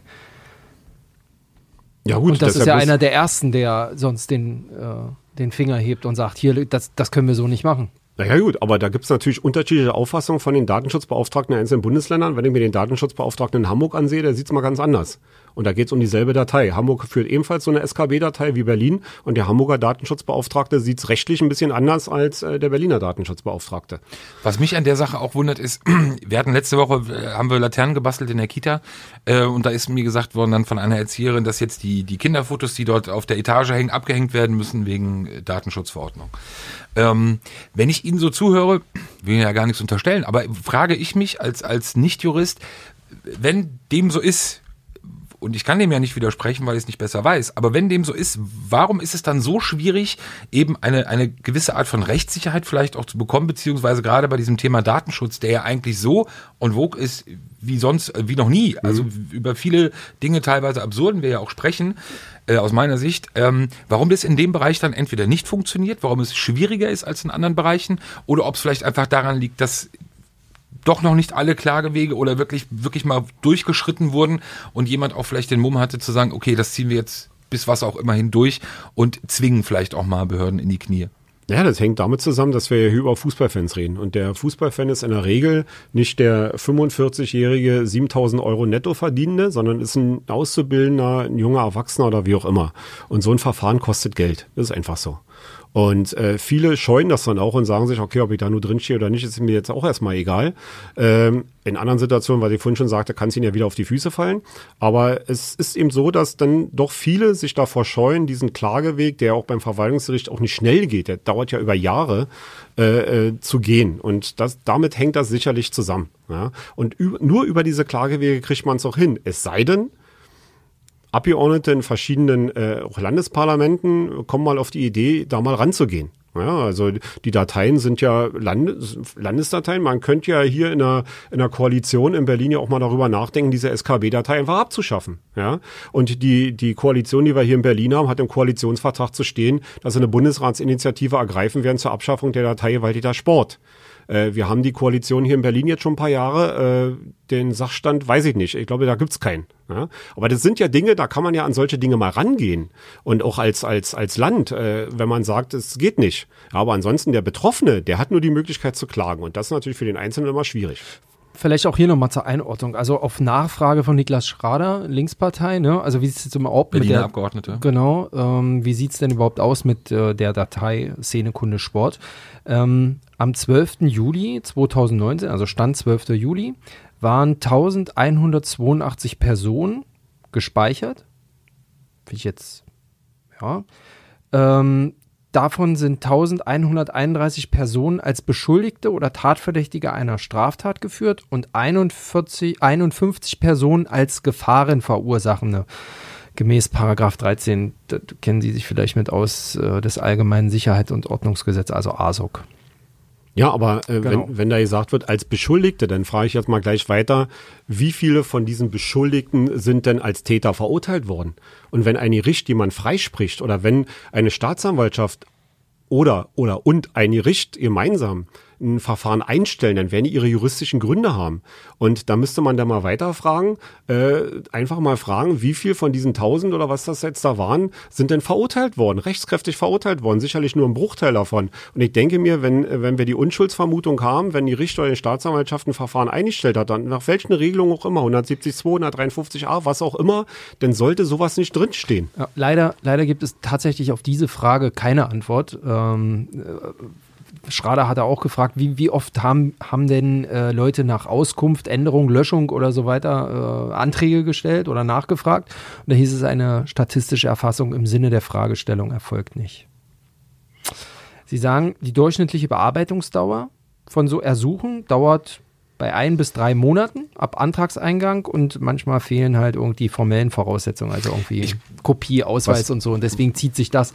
Also es ist jetzt nicht äh, schade. Also das wäre tatsächlich jetzt mal so eine Zahl, die würde, glaube ich, auch tatsächlich der Berliner Polizei gut tun, einfach dazu wissen, ähm, wie oft kümmert man sich denn tatsächlich und pflegt nach. Hm? Weil ich kenne das tatsächlich von früher auch noch aus meinem, ähm, also komme ja da so aus ein bisschen aus dem Hip-Hop-Bereich und viele hatten damals, weiß ich nicht, äh, einmal gekifft, erwischt worden, ne? Die sind halt heute bis heute als BTMer irgendwie. Drin. Ja, da denken sie an die und, Journalisten bei und, G20. Äh, genau, und dann äh, ist es eben nicht die einfache Fahrzeugkontrolle, ja, nach dem Verbandskästchen, sondern dann ist es das Filzen des Autos komplett. Deswegen kann ich so ein bisschen das nachvollziehen, ähm, wie das ist, gerade wenn das eben auch schon ein paar Jahre her ist. Ne? Ja. Also für mich ist, bleibt es wirklich weiter unerklärlich und auch da, obwohl die Fanszenen ja wirklich äh, heute aus meiner Sicht äh, deutlich mehr auch miteinander kooperieren, auch, auch trotz Rivalitäten hin und wieder, aber dass man eben auch diese gemeinsamen Ziele hat, dass das bisher offenbar nicht möglich war zu klären, weil ein andererseits ist natürlich, ist ja naheliegend, auch so wie diese Fanszenen sich entwickeln in den letzten Jahren, aus meiner Sicht ist ja klar und nachvollziehbar, dass auch Polizei und auch Sicherheitsbehörden ähm, für ihre Arbeit ähm, Dateien speichern beziehungsweise eben auch äh, als als Handhabe haben. Aber natürlich eben muss es geregelt sein. Ich denke, das ist ja Auch hier nochmal der. Hinweis, weil ich glaube, viele wissen gar nicht, was alles gespeichert wird. Also wir denken, das Name, Adresse, Alter ähm, und dann noch so ein bisschen, was er gemacht hat. Aber da ist ja viel mehr drin. Wir hatten das auch schon mal gesprochen. Also das reicht tatsächlich von, äh, welche Kampfsportart macht er, wo trifft er sich, äh, was ist ED, Hinweis auf ED oder TLVD? Idee ist erkennungsdienstliche Ja, und. TLVD? Ähm, Ich- Kriegen wir raus. Äh, dann noch Kontakte zu anderen in der Datei erfassten Personen, ähm, Telefonnummern, welche Social Media Netzwerke nutzt er, ähm, welche, zu welcher Gruppierung gehört er, taktische Hinweise, Kampfsportler Kickboxen, Kampfsportler Karate, Kampfsportler Boxen, dann sind die ganzen Kampfsportarten aufgeführt. Also das geht tatsächlich bis hin zu, ist er Vorsänger, also Capo, ist er Stellvertreter des Capos, ist er eine Führungspersönlichkeit, ist er Pkw-Anbieter, ist er ein, ist er Pyrotechnik-affin? Hm. Hat er die Schlüsselgewalt über einen Container, in dem 150 Unionsschutz landen? Also es geht schon sehr en Detail, was man da Ja, abspeichern das Problem in Berlin haben wir ja auch, und das ist gerade ganz konkret Berlin, ist deshalb weiter mit befasst war, weil ich ganz gut, dass eben in Berlin diese Datei geführt worden ist, zu einem Zeitpunkt, wo man behauptet hat, man hat keine, hat, führt so eine Datei nicht. Und als dann durch die äh, Anfrage seinerzeit von den Piraten herauskam, äh, dass es diese Datei gibt, hat man dann oder haben wir dann im Nachhinein festgestellt, dass quasi diese Datei viele Jahre geführt worden ist, ohne die notwendige Errichtungsanordnung dafür. Für so eine Datei braucht man eine Errichtungsanordnung, das ist also notwendig und die gab es nicht. Man hatte die Datei geführt, man hatte so Menschen gespeichert, hat deren Daten gespeichert, ohne eine gesetzliche Grundlage und zwar die Errichtungsanordnung. Das war ja mit der Datei Gewalttäter Sport äh, bundesweit genauso, bis das ging ja dann bis zum äh, Bundesverwaltungsgericht und da hat man ja dann auch vom Innenministerium so kurz vorher noch die Errichtungsanordnung geschaffen und so und damit hat man quasi dem Ganzen die, Grundlage entzogen. Aber daran sieht man doch, wie seitens der Polizei und der Ermittlungsbehörden gearbeitet wird. Da wurde rechtswidrig gearbeitet. Werden Daten gespeichert von Menschen, egal ob die was gemacht haben oder nichts gemacht haben, ohne eine gesetzliche Grundlage. Und das ist doch das Problem. Und wenn es heute aber die Errichtungsanordnung gibt und auch die Dateien gibt, dann denke ich mir, dann müssen wir aber noch einen Schritt weitergehen und müssen damit rechtsstaatlich umgehen. was denn? Jeder noch eine. Jeder noch eine. Halten Sie es denn für, und das ist das, worauf ich eben hinaus wollte, wenn ich mir einen szenekundigen Beamten vorstelle und in der Bearbeitung, sage ich jetzt mal, egal für welchen Berliner Verein er zuständig ist. Ich habe die Szene im Blick, ich habe die Leute im Blick. Das verändert sich ja auch, ist virulent, es gibt viel Bewegung, Auswärtsfahrten. Halte ich es ja für, per se für nachvollziehbar, dass es so etwas, was wir, was, was Sie auch gerade beschrieben haben oder was du auch in diesen an Informationen beschrieben hast, klingt ja plausibel, dass ich mir bei meiner Ermittlungsarbeit, beziehungsweise wenn ich dafür zuständig bin, diese Szene, ich sage jetzt mal auch nicht polizeienhaft oder nicht auf Juristendeutsch, im Auge zu haben, dass ich eben gewisse Dinge weiß. Wo wäre denn für Sie die Grenze? Also wo wäre denn für Sie die Grenze, wo Sie sagen, okay, gewisse Dinge kann man ja vielleicht auch nachvollziehen oder muss vielleicht auch in diesem Bereich gemacht werden, aber irgendwo ist hier Schluss. Da, wo die Rechtsstaatlichkeit überschritten wird und da, wo die äh, Verhältnismäßigkeit überschritten wird. Und das ist immer ganz individuell in den einzelnen Fällen, muss man ganz klar sagen. Ich, mich wundert's doch nicht oder, oder ich bin darüber nicht erstaunt oder so, dass die Polizei Daten erhebt. Also das macht wahrscheinlich jeder Polizeibeamte, der in einem speziellen Bereich tätig ist, dass er sowas macht. Das ist ja nicht das große Problem. Für mich als Strafverteidiger ist dann eben die Aufgabe, sich damit auseinanderzusetzen, wie auch immer. Aber der Umgang damit ist das Problem. Der Umgang damit muss rechtsstaatlich sein und der ist es in dem Bereich definitiv nicht. Und auf Ihre Frage, wenn also äh, etwas nicht verhältnismäßig ist oder rechtsstaatwidrig ist aus meiner Sicht, da fängt die Diskussion an. TLVD, Teillichtbild Vorzeigedatei. Okay. Kurz nachgeholt, also nicht, dass es mir jetzt eingefallen wäre. Der Mann kennt sich aus. Axel, komm, letzte Frage. Sonst habe ich noch eine. Haben Sie im Gericht jemals einen Polizisten gehabt, wo sie gesagt haben, das ist ein anständiger Kerl, der hat sich richtig verhalten. Äh, da war ja über juristische Kategorien, gibt es ja auch sowas wie eine Aussageverweigerung und die würde ich jetzt gerne in Anspruch nehmen. Das war so klar. Das ist strukturelle Anwaltsgewalt. Äh, Ich muss nur eine letzte Verbale. Sache, weil es aktuell ist. Äh, das Heimspiel am Wochenende Hertha gegen Hoffenheim. Ähm, gab ja Berichterstattung auch äh, zum Thema Schmähgesänge gegen Herrn Hopp, äh, beziehungsweise über Herrn Hopp. Ähm, sind Sie betroffen als Anwalt? Ver vertrete auch jemand, der, also nicht aus der, aus der Hertha-Fanszene wegen dieser Geschichten, sondern wegen der ursprünglichen Geschichte, nämlich der Dortmunder Geschichte, ja. Wie ist da der aktuelle Stand? Also man muss kurz nochmal erklären, das nur mal als Thema als letztes mitzunehmen, äh, sind ja Fans angezeigt worden, die, die Herrn, Herrn Hopp, äh, den Mäzen von Hoffenheim, ähm, beleidigt, massiv schwer beleidigt haben sollen, wie auch immer. Ähm, das ist dann zur Anzeige gekommen, Ermittlungsverfahren wurden eingeleitet und ich glaube, wo war es? Amtsgericht? Sinsheim. Sinsheim, genau, also in der Nähe von Hoffenheim. Der Nabel der juristischen Welt. Kam es dann äh, zu juristischen, äh, wie waren, wie, wie ist der letzte Stand eigentlich bei? Also mein Stand ist, also mein Mandant kann man ja sagen, die Hauptverhandlung war ja öffentlich, ist verurteilt worden zu einer Geldstrafe vom Amtsgericht Dortmund. Die Sache ist in Dortmund verhandelt worden. Und bei den anderen Kollegen, die in Sinsheim tätig waren, ist mein Sachstand, dass alle, die quasi sich gegen Strafbefehle gewehrt haben, äh, verurteilt worden sind. Und äh, bei einigen unter bestimmten Umständen auch Einstellungen erfolgt sind gegen Geldauflage. Aber es ist niemand freigesprochen worden und es ist auch sonst nichts irgendwie, sonst irgendwie eingestellt worden, sondern nur dann, da mussten wohl, hat man eine Entschuldigung ausgesprochen, man hatte nicht viel im Register oder so, dann ist wohl gegen eine Geldauflage eingestellt worden. Aber ähm, die Ermittlungsbehörden äh, da unten am Amtsgericht Sinsheim und Umgebung äh, haben da viel äh, Manpower reingesteckt. Und da sind Kölner betroffen, da sind Dortmunder betroffen und jetzt sind Tataner betroffen. das war's? Ja. Ihr könnt, das, ihr könnt das dann noch irgendwann mal hier fortsetzen. Ich müsste doch diese kleine rote Austaste drücken. Alles klar. Vielen Dank, dass Sie sich äh, nochmal Zeit genommen haben äh, und nochmal hier waren. Ich ja, bleib dabei. Ich finde das ja sehr spannend, diese Themen. Du auch? Ja, Oder? klar, ich angesteckt, merk's ja. Ja, merke ich total. Vertrauen wir auf die Funktion der Technik. so, letzte äh, Prognose für die beiden Spiele. Und ich meine jetzt keine sportlichen Ergebnisse? Sportliche Ergebnisse? Nein, keine sportlichen Ergebnisse. Ja, als Anwalt wartet man immer ab. Das Telefon bleibt an. Das Telefon bleibt an. Ja, okay. Ja. Das ist quasi Dauerbetrieb äh, ab heute bis äh, in der Nacht von Samstag auf Sonntag. Ja, aber es gibt nicht diese, die, die müssen sich da ein bisschen noch von lösen, dass da strukturell irgendwie innerhalb dieser Szenen was passieren könnte. Das ist ja völlig übertrieben, weiß gar nicht, das ist ja schon fast eine Vorverurteilung. Wenn sie ihr Handy anlassen, weil sie schon wissen, da kommen dann, Das kann ja auch ein Opfer von Mandanten. Polizeigewalt sein, der Ja. sich meldet. Ja, ja klar, einfach so. meine Mandanten sind- sowieso alle unschuldig. Dazu vielleicht nochmal irgendwann mehr. Also schöne Woche, sportliche Grüße und freuen wir auf, äh, uns auf zwei schöne Spiele. Danke fürs Kommen. Ja, Ciao, ciao. sportfrei. Tschüss. Sicherheit für die Ohren. Der Podcast aus Berlin.